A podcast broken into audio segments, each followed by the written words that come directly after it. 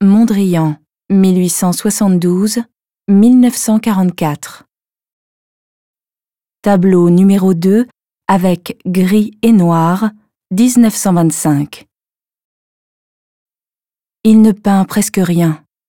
Il esquisse deux ou quatre carrés. Mais c'est un homme merveilleux, très cultivé et impressionnant. Il vit comme un moine.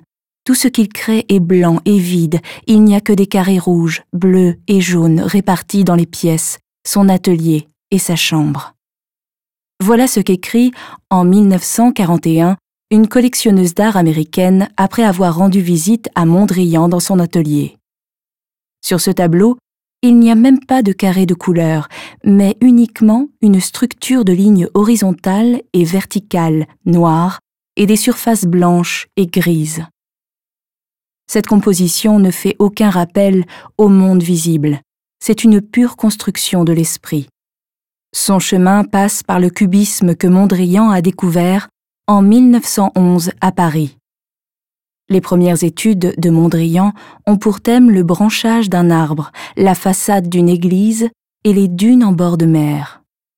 Progressivement, il réduit les motifs à des structures géométriques, jusqu'à ce qu'il s'écarte complètement du réel en 1919. Ses œuvres se composent alors d'une structure orthogonale, de niveaux de luminosité du blanc, gris et noir, et des couleurs primaires que sont le rouge, le jaune et le bleu. Les proportions ne reposent pas sur des calculs mathématiques, mais sur un équilibre intuitif. En déplaçant les axes horizontaux et verticaux, Mondrian cherche à atteindre un équilibre entre les différents éléments qui ne reposent pas sur la symétrie, mais sur l'asymétrie et donc le dynamisme. Les lignes verticales et horizontales varient en épaisseur mais sont toujours plus larges que les lignes de contour habituelles et plus fines que les espaces qu'elles délimitent. Les tableaux ont des formats variables, mais sont le plus souvent carrés, comme ici.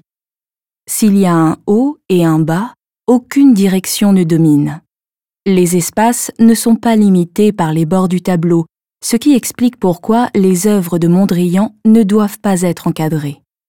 Toutefois, Mondrian recherchait davantage que de simples images équilibrées au sens formel du terme. Son art se voulait universel, dénué d'éléments individuels ou nationaux. Il croyait que l'art, dans un environnement harmonieux, pouvait même devenir superflu. Il écrivait L'art disparaîtra à mesure que la vie gagnera en équilibre.